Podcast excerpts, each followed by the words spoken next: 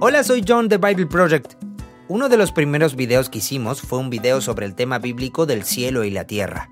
Es la historia de cómo Dios creó el cielo y la tierra unidos, cómo se separaron y cómo Dios planea volver a unirlos, y nuestro papel en toda esa historia. En este episodio del podcast hablamos de que el cielo y la tierra se unen, pero yo hago algunas preguntas sobre algunas cosas que Jesús dice en el Evangelio de Juan, que para mí no da la sensación de que el cielo y la tierra se van a unir. Dan más la sensación de que cuando muramos, eh, nos vamos a teletransportar al cielo. Y si te sorprende que no vas a volar al cielo cuando mueras, piensa en esto. En la Biblia nunca, ni siquiera una vez, se usa la frase ir al cielo para hablar de lo que sucede después de la muerte. Ni siquiera una vez. Entonces, ¿qué sucede cuando morimos? ¿Por qué Jesús habla de irse para preparar un lugar para nosotros en el Evangelio de Juan? Vamos a hablar de eso en este episodio. Aquí vamos.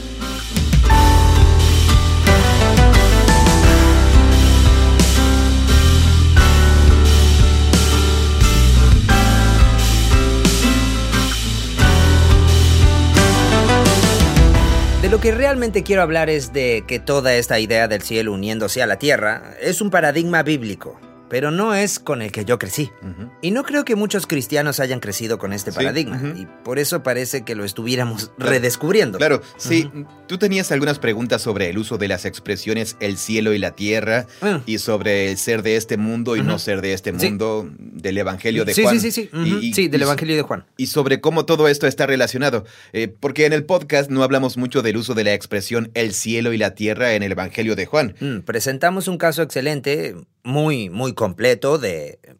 No es que haya que presentar el caso, sino que la forma de pensar sobre el cielo y la tierra no es que un día dejaré la tierra para ir a un lugar de descanso final arriba en el cielo. Sí, correcto. Eso es muy poco bíblico. Sin embargo, con eso en mente, en el Evangelio de Juan, cuando Jesús habla con sus discípulos, dice un par de cosas que pueden interpretarse fácilmente, eh, en mi opinión, ah, como el paradigma de ser arrebatados de la tierra para ir al cielo. Sí, tal vez solo como prefacio, si ya tienes esa historia en tu mente, de que la historia bíblica es que el mundo es malo mm. y que Jesús no vino de este mundo al mundo para convertirse en humano, sino para salvarnos de este mundo material, para ir a un cielo inmaterial, incorpóreo, para mm. siempre. Sí, claro. Em, y que eso es la salvación si ya tienes esa historia en tu mente por tu iglesia o el pastor de jóvenes o lo que sea, y llegas al Evangelio de Juan, y de los cuatro Evangelios, el Evangelio de Juan es el más compatible con esa idea. Mm. El lenguaje y las imágenes utilizadas en el Evangelio de Juan pueden convertirse fácilmente en ese argumento. Mm. Aunque eso no es de lo que realmente se está hablando en el Evangelio de Juan. Bueno, entonces... Eh, eh, entonces tú dime, ¿En qué parte del Evangelio de Juan estás pensando? Em, comencemos con Juan 14. Jesús está hablando con sus discípulos. Todo eso es parte de lo que se llama el discurso del aposento alto, ¿verdad? Sí, sí porque están en una habitación que está en lo alto? ¿Por qué se llama el discurso del aposento alto? Sí, sí, es porque tiene que ver con el lugar donde Jesús celebró ah, la Pascua. La cena de Pascua la mm. noche anterior a su arresto. Pero eh, ¿era una habitación que estaba sobre otras habitaciones? Sí, es solo porque en los evangelios lo llaman aposento alto. ¿La llaman aposento alto? Sí. Y ahí da un discurso. Y en, eh, sí, exacto. Eh, él dice en Juan 14 lo siguiente. A ver, voy a leer el versículo. Aquí está. Juan 14, 1. No se turbe su corazón, crean en Dios, crean también en mí. En la casa de mi Padre hay muchas moradas. Si no fuera así, se lo hubiera dicho, porque voy a preparar un lugar para ustedes. Y si me voy y les preparo un lugar, vendré otra vez y los tomaré a donde yo voy, para que donde yo esté, allí estén ustedes también. Y ustedes conocen el camino a donde voy. Y luego Tomás se queda como, eh, Señor. No sabemos a dónde vas. No sabemos a dónde vas. Y, entonces él dice el famoso, yo soy el camino. La famosa frase. Tú sí conoces el camino porque yo soy el camino y me conoces a mí. Eh, yo soy el camino, la verdad y la vida. Y me conoces, sí. Mm. Entonces, cuando lees eso, ¿qué piensas? Ah, bueno, ah, en primer lugar, ¿recuerdas a Audio Adrenaline? En realidad no seguías a Jesús en los días de Audio Adrenaline. No, no sé qué significa eso. Era una banda de música cristiana de los años Ah, 90. ah, es una banda, sí. Hasta ahí llegué a deducir, ok. Eh, sí, era una banda de rock cristiano de los años 90 que tenía una canción Ah, basada en este versículo. Era en inglés, pero decía algo así como, ven conmigo a la casa de papá, conmigo. Ah, sí, ¿Has sí. escuchado esa canción? Sí, cierto. Sí. Es una casa muy grande con muchas Ah, así que de ahí salió esa Eh, canción. Sí. Sí. Eh, Recuerdo que tenía como 20 años y acababa de convertirme al cristianismo y nunca había ido a un campamento cristiano, pero tenía algunos amigos que me invitaron a asistir como consejero y bueno, tenían una rampa para skate en ese campamento cristiano y, y yo era como el instructor de la rampa de skate en las Ah. horas de descanso. Genial. En fin, ¿Y pasaban esa canción? sí, pero en las fogatas por la noche cantaban esa canción. Ah, ¿la cantaban? Sí, eh, todos los niños cantaban esa canción y no entendía por qué. Así que, bueno, Eh, Es una imagen muy cautivadora de. así esto que la canción está basada en esto. Sí, es una canción basada en esto, que es una imagen de que en el cielo Dios tiene una mansión, una casa enorme que tiene muchas habitaciones. Y él va a ir a prepararla, asegurarse de que el césped esté bien cuidado, asegurarse de que todo esté bien ordenado, porque nosotros vamos a ir a reunirnos con él allá. Em, eso parece ser lo que dice aquí. En la casa de mi padre hay muchas moradas y voy a preparar un lugar para ustedes. Claro. Y vendré otra vez y los llevaré a donde yo voy. Entiendo, sí. Así que uno piensa que el cielo son las mansiones doradas, Eso. lo que sea que esté en el cielo. Sí, él va a ir allá. y- Jesús va a ir allá y luego va a regresar Sí. y nos va a sacar súbitamente del mundo. Sí. Y así podremos ir a vivir a las efímeras mansiones doradas en las nubes para siempre. Sí, sí. Sí, parece muy claro, ¿cierto? Sí. y, y probablemente tiene una piscina genial en el patio trasero. Sí, ay, amigo, es genial que digas eso. Aquí, aquí suceden cosas muy geniales. Em, bueno, primero piensa en términos de lo que ya sabes. Piensa en lo que hablamos en los otros episodios de este podcast, como si fueras un antiguo israelita. Ah, ok. Una de tus referencias principales corresponde al templo que ves en Jerusalén, que te da una imagen concreta de la mismísima morada de Dios Mm. que se superpone allí mismo en el templo. Ok. Pero además es un espejo de la morada de Dios que está sobre los cielos físicos, sobre la bóveda. Así que el templo, eh, que puedo ir a ver en el centro de la ciudad Sí. o donde sea. Es donde mora Dios. Mm, O sea, es un... Ujú. eh, es como un portal entre el cielo y la tierra, por así decirlo. Pero también representa la morada de Dios encima de Sí, los cielos. Piensa, en los salmos que dicen, tú, oh Señor, moras sobre los cielos. Ah, sí. Tú creaste el cielo y la tierra, fundaste tu trono sobre todos ellos. Claro. Ese tipo de cosas. Sí. Así que por eso Isaías, cuando tiene su visión, es una visión. En realidad él no estuvo allí. Tiene la visión de estar en el lugar santísimo porque nunca se le permitiría estar allí, solo se les permitía a los sumos sacerdotes. Mm. Así que tiene la visión de que está allí y ve la mitad inferior de las vestiduras y de los pies de Dios y el borde de su manto. Mm. La otra mitad está en la parte superior del portal Mm. y representa el espejo del templo terrenal, que es el templo celestial. Y el templo celestial es como lo que ve Juan el visionario en el libro del Apocalipsis. Él tiene una visión, los cielos abiertos, y ve más allá de la bóveda celeste. Y lo que ve es el salón del trono celestial y todas las criaturas angelicales. ¿Eso es en Apocalipsis? Eso está en el libro del Apocalipsis. Ok. Recuerda, el mundo bíblico. Los autores antiguos están pensando en un universo de tres niveles. Mm. La tierra, las aguas, bajo la tierra, y también el firmamento. Mm. ¿Y quién reina como rey trascendente sobre todo eso? Dios. Ok, sí. Mi punto es que en esa concepción de Dios, cuando decimos que Dios vive en los cielos, se trata de una imagen de Dios como rey trascendente, y la forma en que los cielos están por encima de la tierra Mm. es una imagen del gobierno de Dios que está por encima de cualquier gobierno humano. Ok. Así que eso está conectado con la imagen de la morada de Dios en el cielo. Dios es el templo celestial.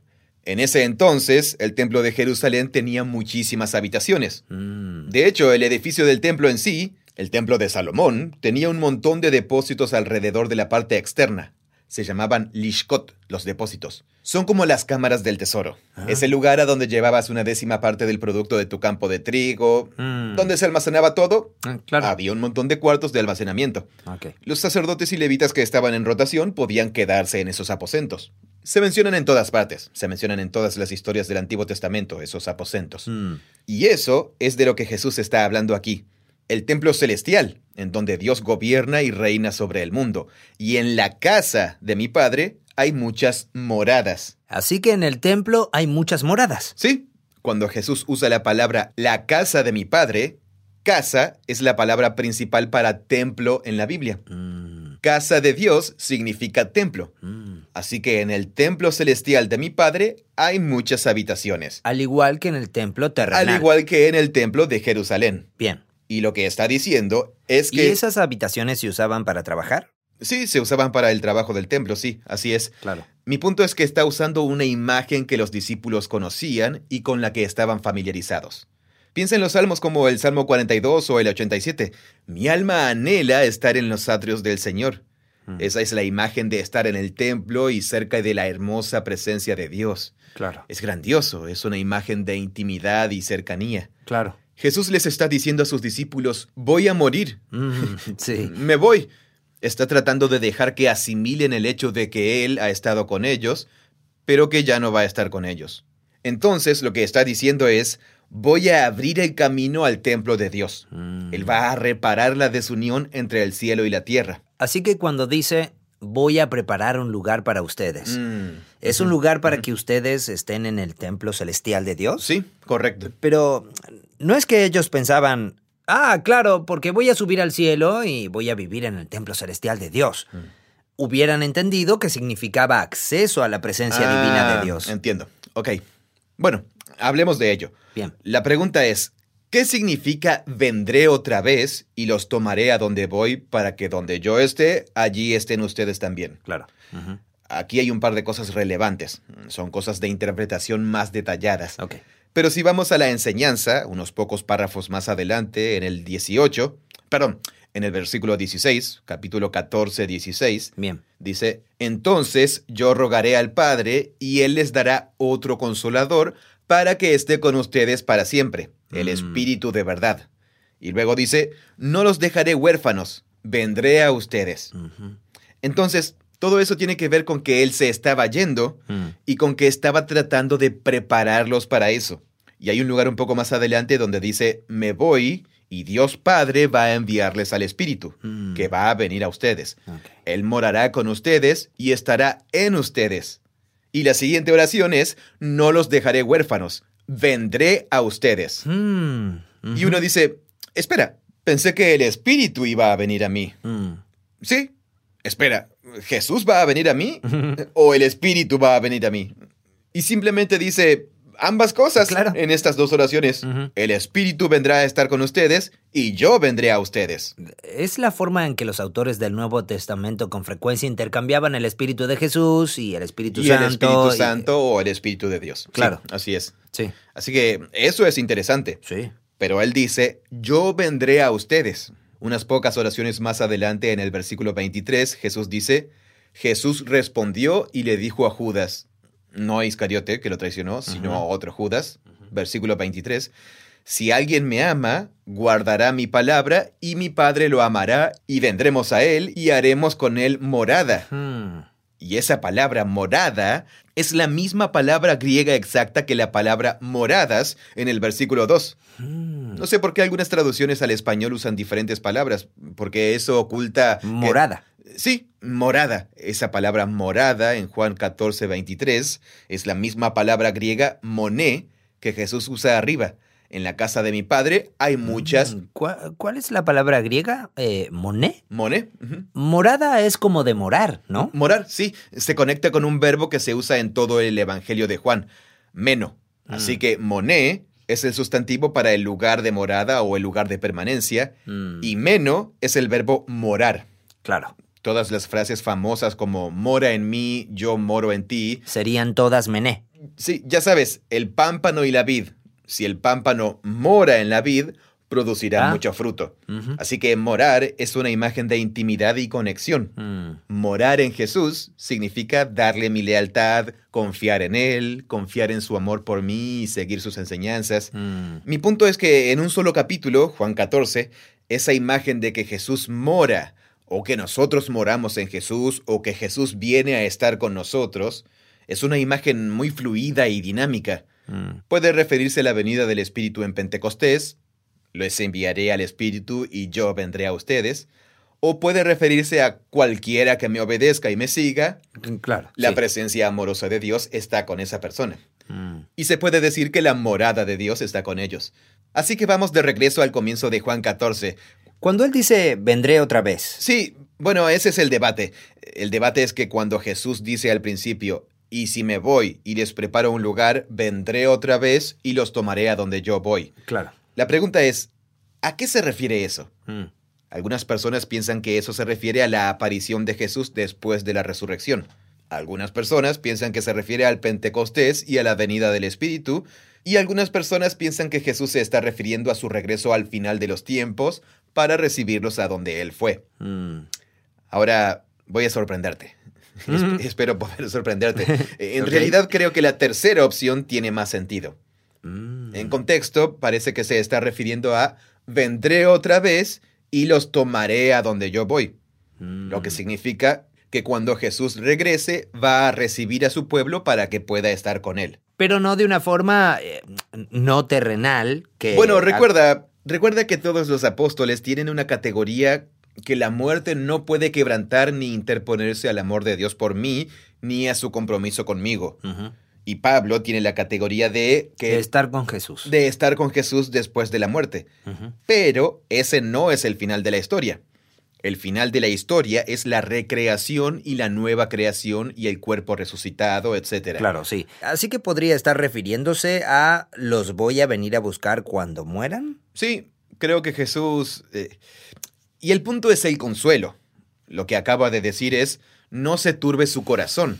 Mm. Él va a hablar de que el mundo los va a odiar, los van a matar, no le van a caer bien a nadie. Por consiguiente, Jesús no está tratando de darles una conferencia sobre la naturaleza del más allá. Mm. Está tratando de darles palabras de consuelo como amigo, de que, aunque las cosas se vayan a poner terribles, voy a prepararles un lugar para ustedes. Lo cual no significa que esté transportándonos súbitamente al cielo para comenzar a construir el templo celestial. Mm. Ya existe. Entonces, ¿cómo prepara Jesús un lugar para que otras personas entren al lugar santísimo? Es lo que va a suceder en la historia. Él va a morir por los pecados del mundo. Eso es él preparando un lugar. Sí, su muerte y resurrección en lugar de los humanos pecadores y quebrantados es la Mm. forma en que está preparando un lugar. Mm. Y Jesús es el pionero de la reunión del cielo y la tierra. Así que aquí Jesús está enfocando la atención a lo siguiente. Yo estoy abriendo una puerta entre el cielo y la tierra, y voy a llevarlos a donde yo voy. Mm. Y el enfoque, no solo por razones pastorales, es darles una imagen de consuelo. Es el equivalente a lo que Pablo dice con, puede que me maten en una prisión romana aquí. ¿Qué debo preferir? Bueno, preferiría estar con Jesús. Eso sería genial. Pero es mejor para ustedes que me quede para poder seguir plantando iglesias y viajando. Mm. Así que creo que eso es en lo que Jesús se está enfocando aquí. No se está enfocando en el final de la historia, que es la reunión del cielo y la tierra. Se está enfocando en el período intermedio, que es bastante borroso. Claro. Lo único que está describiendo aquí es para que ustedes puedan estar donde yo estoy. Mm. Pero Jesús no... La totalidad de su plan no es quedarse en el cielo, ni que el cielo y la tierra estén desconectados. Así que cuando dice, y si me voy. ¿está claro para los discípulos que está hablando de morir? Bueno, en realidad, en todo el discurso del aposento alto, los capítulos 14, 15 y 16, está tratando de dejarles claro Que les habla de eso. que está hablando de eso. Y ellos siguen preguntando, ¿a dónde vas? ¿Cuánto Mm. tiempo estarás fuera? Mm. y entonces los discípulos en el aposento alto se convierten en una especie de sustituto para nosotros, los lectores para quienes... Ya sabes, yo nunca he visto a Jesús. Así claro. que sus preguntas se convierten en mis preguntas. Sí. Como, ah, si nunca he visto a Jesús, ¿dónde está? Mm. ¿Va a regresar? ¿Qué va a hacer? ¿Qué hago mientras tanto? ¿Él está con nosotros o no está con nosotros? Mm. Así que, permíteme decirlo de forma sencilla y luego tal vez tú puedas decirlo. eh, siempre haces un excelente trabajo resumiendo. Eh, creo que Jesús está hablando aquí del mismo periodo intermedio en que la gente va a odiarlos, incluso podría matarlos. Sí. Ustedes podrían morir, pero no se preocupen porque lo que estoy a punto de hacer con mi muerte y resurrección es abrir el camino a la presencia celestial de Dios. Y voy a llevarlos. nunca se van a separar de mí, ni Mm. siquiera en la muerte. Y al final de los tiempos, ustedes y yo vamos a estar juntos en la presencia de Dios.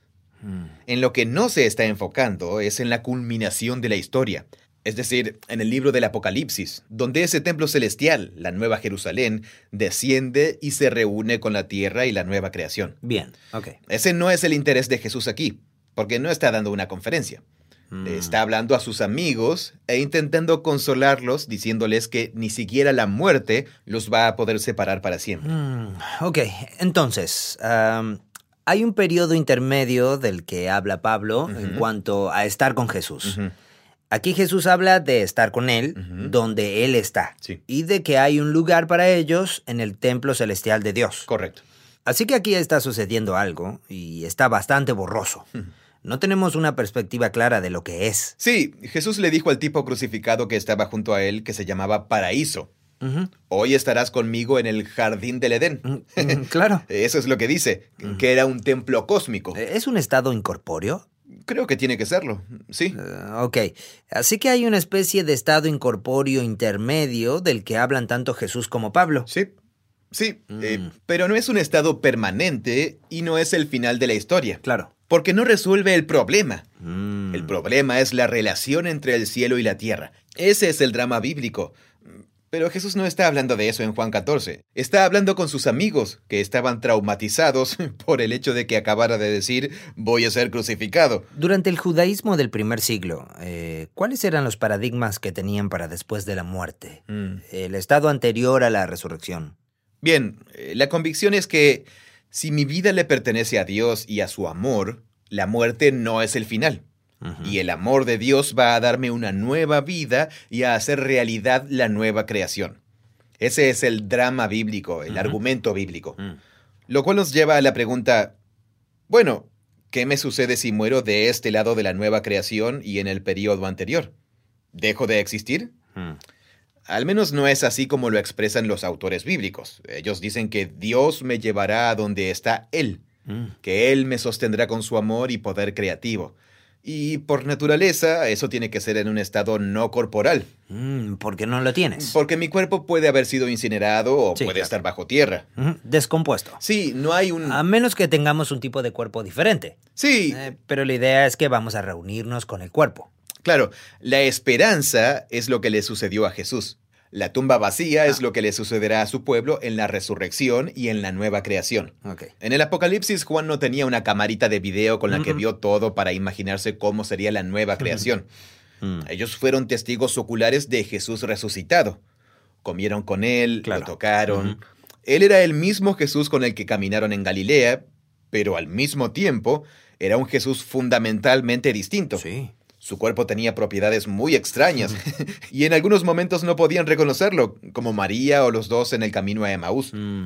Así que esas son formas para hablar de cómo, sea lo que sea la nueva creación, es una renovación de este mundo, Mm. pero estará tan fundamentalmente transformada que tampoco será este mundo.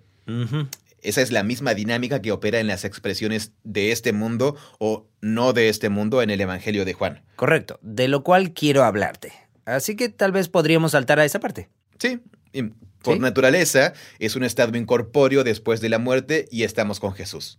Él lo dice aquí, Pablo lo dice, Jesús se lo dijo al tipo crucificado Ah, ¿sí? que estaba a su lado, pero una vez más, como decimos en el video, ese no es el enfoque de toda la historia. Si hubiera, si existiera la convicción de que uno es un cuerpo y que realmente no tiene una esencia fuera de su cuerpo, eh, ¿cómo puede existir una idea de estado incorpóreo? Sí, bueno, eh, nosotros no tenemos, eh, sabes, en el Antiguo Testamento simplemente mueres. ¿No invocaron a un espíritu?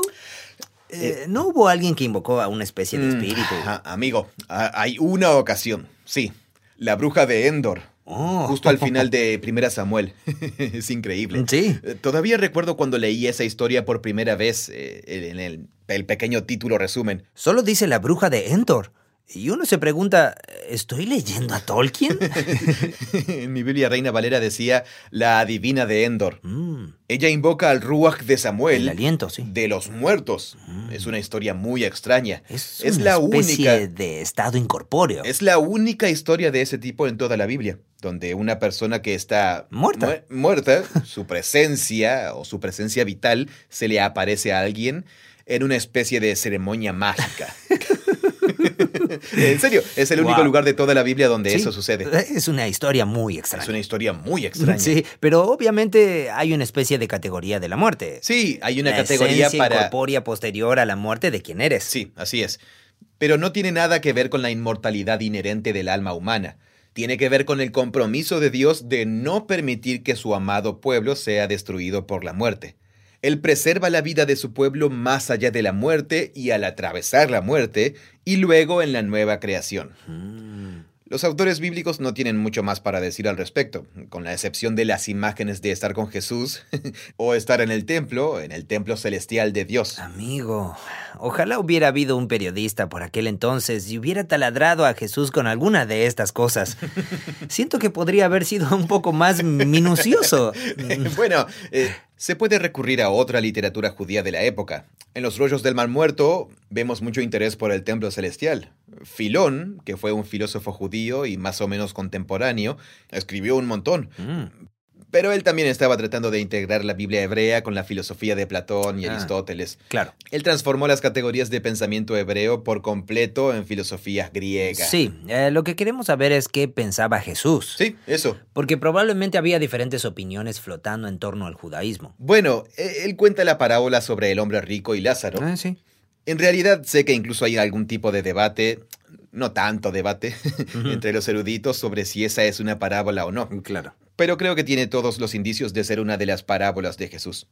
Pero él simplemente usa la expresión el seno de Abraham. Mm, claro, sí. El pobre Lázaro muere y está en el seno de Abraham, lo cual por supuesto es una metáfora. Porque nosotros somos la simiente de Abraham, Bueno, es la familia de Abraham que es el pueblo del pacto de Dios. pero tu seno es como... Sí, es como sostenerte cerca de tu pecho. ¿Abraham te está dando un abrazo de oso? Sí, sí. eh, en realidad no es muy diferente a en la casa de mi padre hay muchas moradas. Mm. De la misma manera, esas habitaciones del templo están tan cerca del templo Mm. que poder tener la tuya personal es como estar en el seno de Dios. Es como recibir un abrazo de oso de parte de Dios. Totalmente, sí. Así que el hombre rico no está en el seno de Abraham y el pobre Lázaro, aunque fue rechazado, era miembro del pueblo del pacto y por lo tanto Dios no lo olvidará. Mm, Él es llevado al seno del Padre del pueblo del pacto. mm. Así que es una rica metáfora de la misma idea de estar con Dios, de estar con Jesús. Claro. Em, Um, y es él- como si nos pidieran que nos aferremos a una idea muy a la ligera. No se nos da mucha claridad en...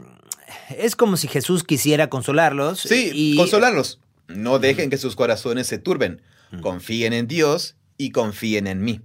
Esa es la primera frase de Juan 14. Pero ese consuelo que les estaba dando no incluía mucha información. ¿Me entiendes? Eh, sí, bueno. Uno un- tiene la sensación de que entienden lo suficiente. Como si estuvieran entendiendo lo suficiente como para consolarse. Pero yo hubiera dicho, espérate, espérate, ¿a dónde vas? bueno, sí, dice eso. Claro. eh, Le dice, no sé cómo llegar a donde tú vas. sí, y una vez más, su objetivo no es alimentar la especulación. ¿Sí? Mm, claro, Tomás dice, no conocemos el camino. claro. Y él no dice, ah, perdón, me refería al templo celestial y al periodo intermedio eh, entre la muerte y el pre... Eh, Claro, Jesús sí. simplemente dice, Tomás, yo soy el Mm, camino. sí, cierto. Por lo que está constantemente redirigiendo la atención solo hacia sí mismo. La esperanza no está en la idea de la vida después de la muerte. Entonces ellos se han apegado mucho a Jesús. Sí, Pero Él se va. Y por lo tanto, Él es el camino. claro. Y es tan simple como, quédense conmigo y todo va a estar bien. Y repite ese mensaje bastantes veces. Claro, eso. Y luego Jesús dice, en realidad me voy.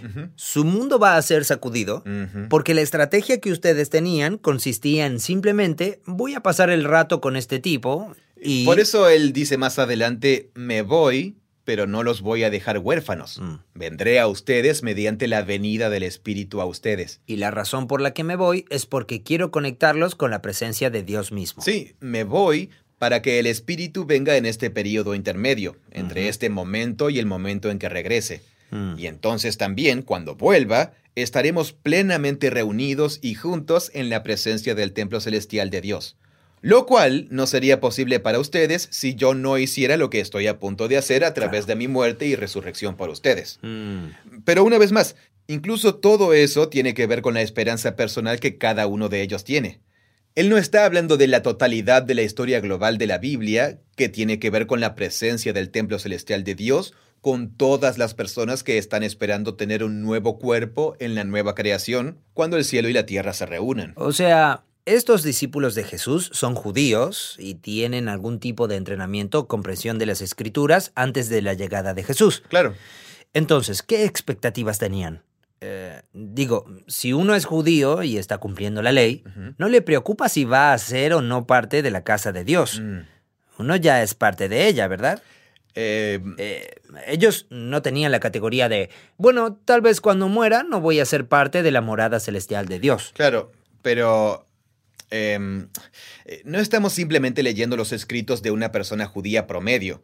Estamos leyendo el Evangelio según Juan, y por lo tanto, todo el Evangelio está enmarcado en que Jesús vino como el Mesías de Israel para mostrar que la verdadera fidelidad al Dios de Israel y la historia global del Antiguo Testamento se cumplió en Jesús.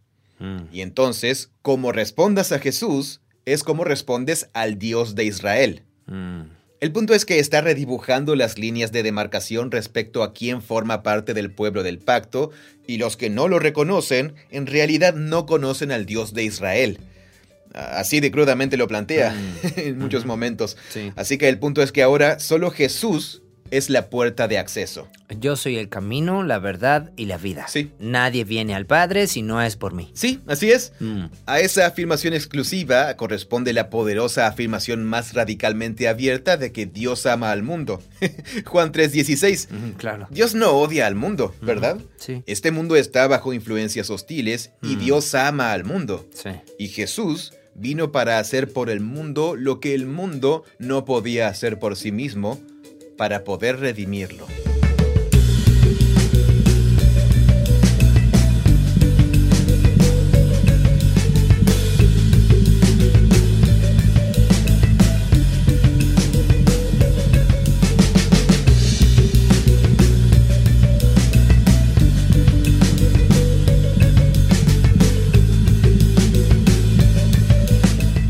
Bien, hablemos de eso para cerrar.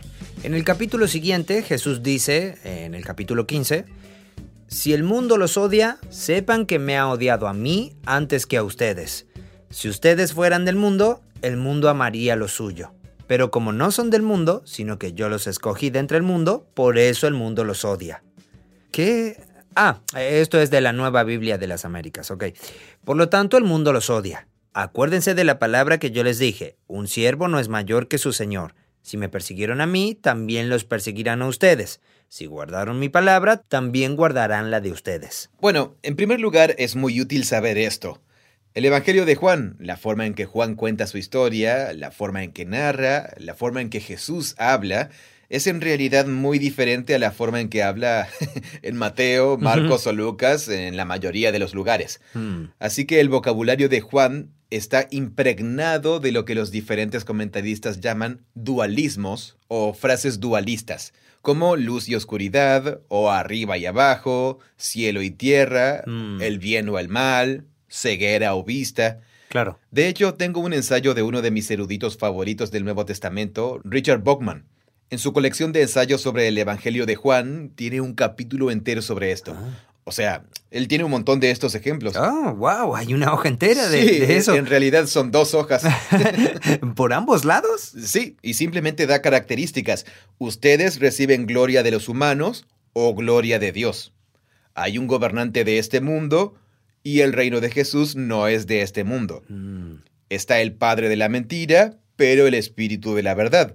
Los hijos del diablo, los hijos de Dios el ladrón y el malvado versus el pastor del pueblo de Dios, la esclavitud frente a la libertad. Mm. Así que esto es solo una marca del vocabulario y todo es parte del esfuerzo de Juan para, como dice al final, persuadirte a que creas que Jesús es el Hijo de Dios y que creas en Él y tengas vida eterna a través de su nombre. Mm. Así que el Evangelio de Juan es un documento persuasivo. Él usa uno de los medios más comunes de Es persuasión. propaganda. En, Bueno, en el buen seguro. sentido de la palabra. En, digamos. en realidad, la mayoría de las formas de comunicación humana son propagandas. Sí. si, si simplemente tratan de persuadir para que alguien piense o haga algo. Ah, sí, claro. Mm, Pero sí, él simplemente emplea la técnica de contrastes en blanco y negro. Entonces, de este mundo y no de este mundo. Mm. Así que cuando él dice Entonces que... él- lo que yo pienso es, ¿pertenezco a este planeta o no pertenezco a este planeta? Correcto, sí. Y si algún día voy a ser arrebatado para ser parte de una especie de reino celestial, entonces me parece bien que ustedes digan que no pertenezco a este planeta. Ah, bien. Eh, Eso funciona perfectamente en ese paradigma. Sí. Pero si uno dice, oye, no, el cielo y la tierra se van a unir, Mm, y nosotros somos terrícolas que viviremos en la tierra, en una tierra nueva.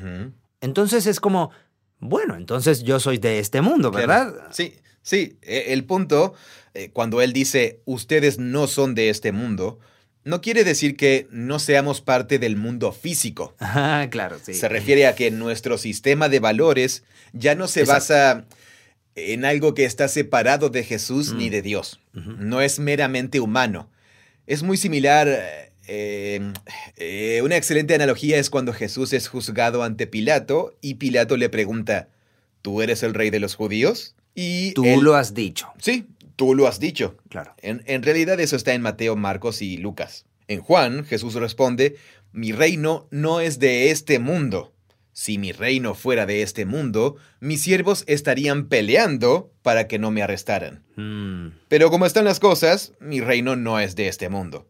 Así que lo que sea que no es de este mundo signifique para Jesús, no significa que sea físico.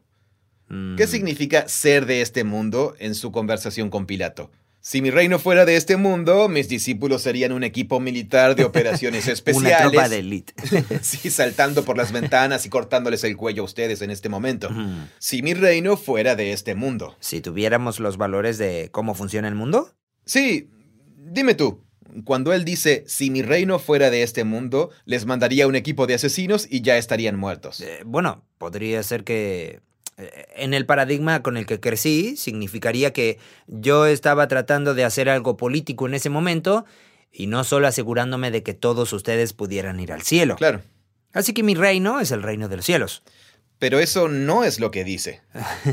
Lo sé, pero lo que tú estás diciendo, ¿qué podría significar? Si, si Jesús hubiese querido decir que su reino no era de este mundo porque le interesaba el cielo y hacer que la gente vaya al cielo, no habría dicho, si mi reino fuera de este mundo, mis siervos estarían peleando como si mi reino no fuera de este mundo. Él diría algo como, mi reino no es de este mundo, así que nada de esto importa, todos Mm. vamos a ir al cielo. Si mi reino fuera de este mundo, eh, como que no es el contraste correcto. Mm, no entiendo. Eh, ¿No es el contraste correcto? Porque... Eh, mi reino no es de este mundo.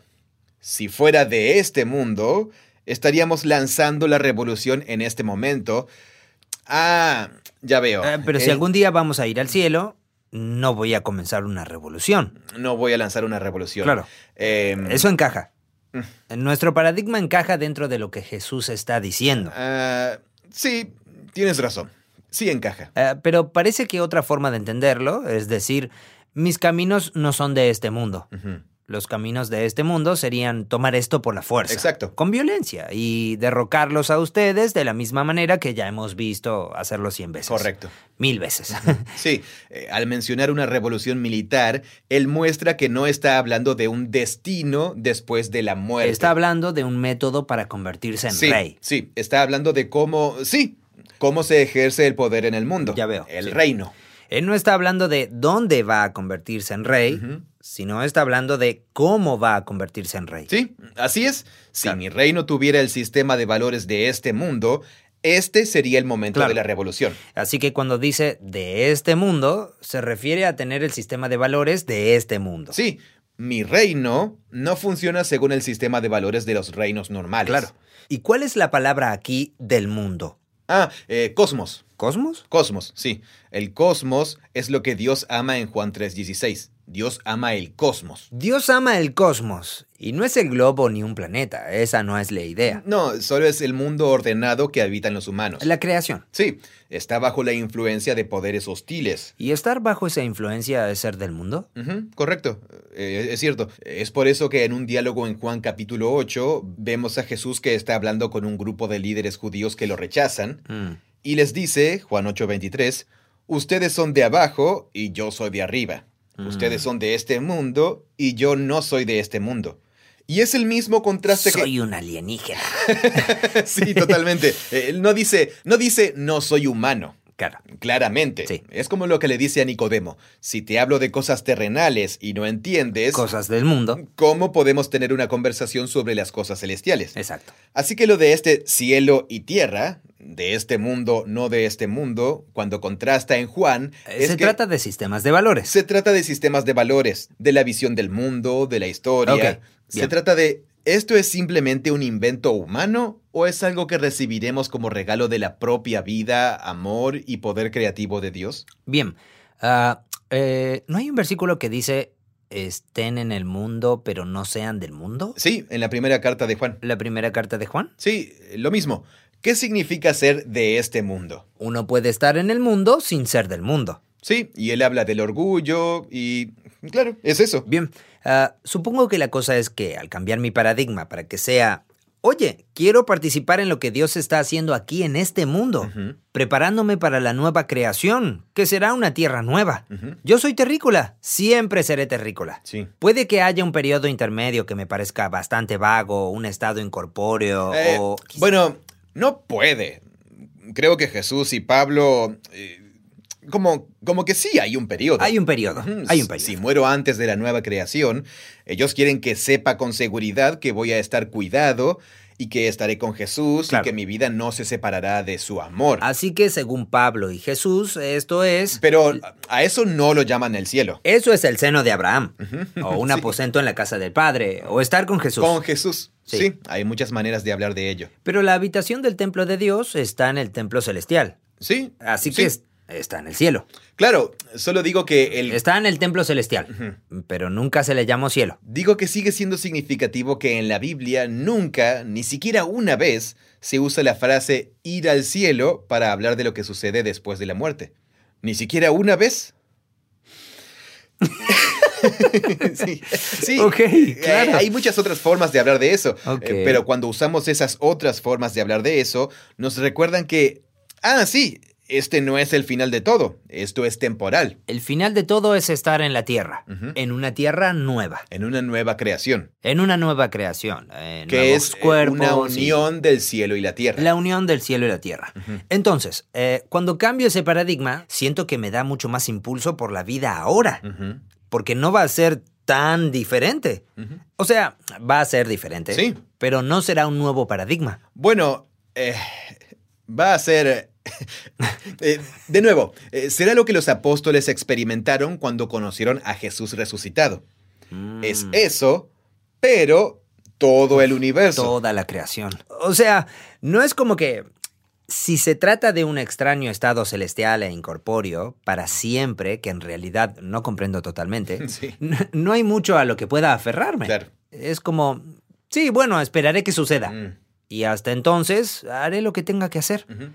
Pero si es algo como esto, entonces, como, como dije, hay más impulso. Sí.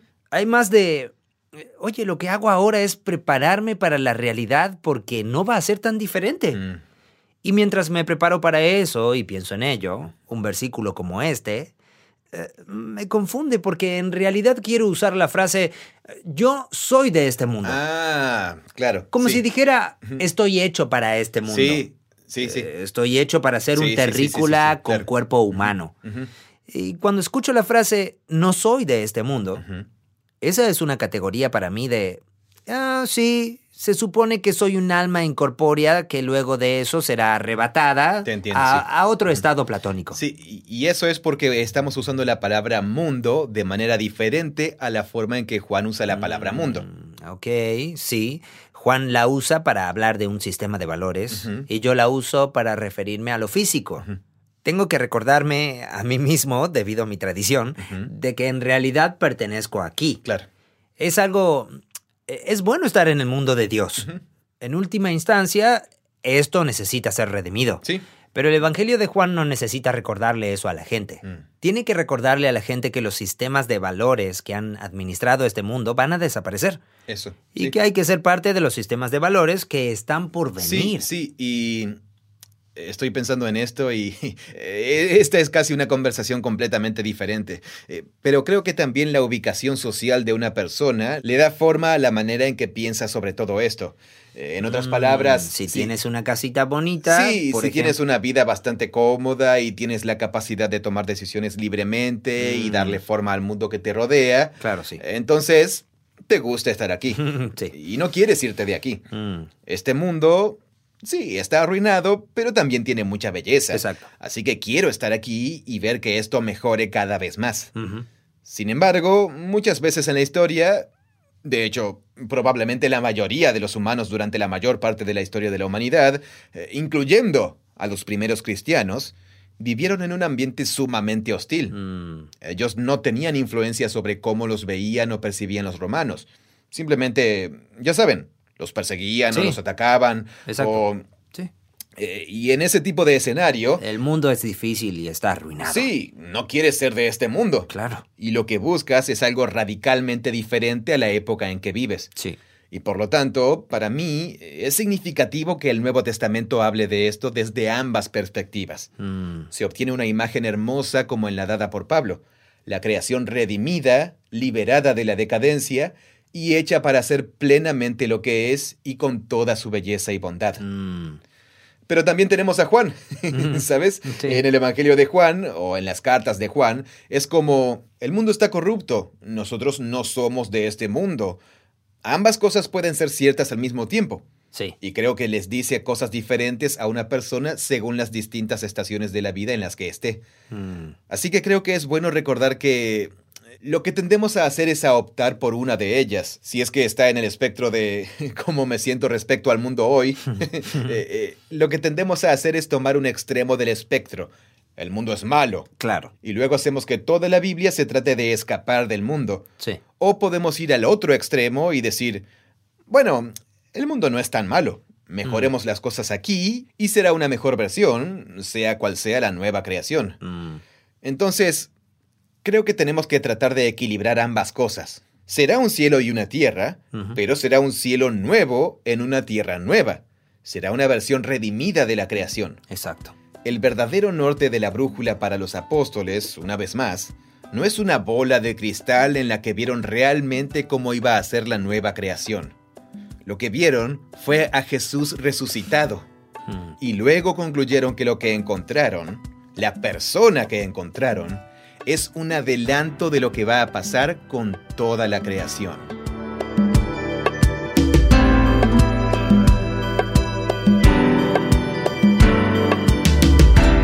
Gracias por escuchar este episodio del podcast de Bible Project. Bible Project es una organización sin fines de lucro. Creemos que la Biblia es una historia unificada que nos guía a Jesús y tiene sabiduría para el mundo moderno.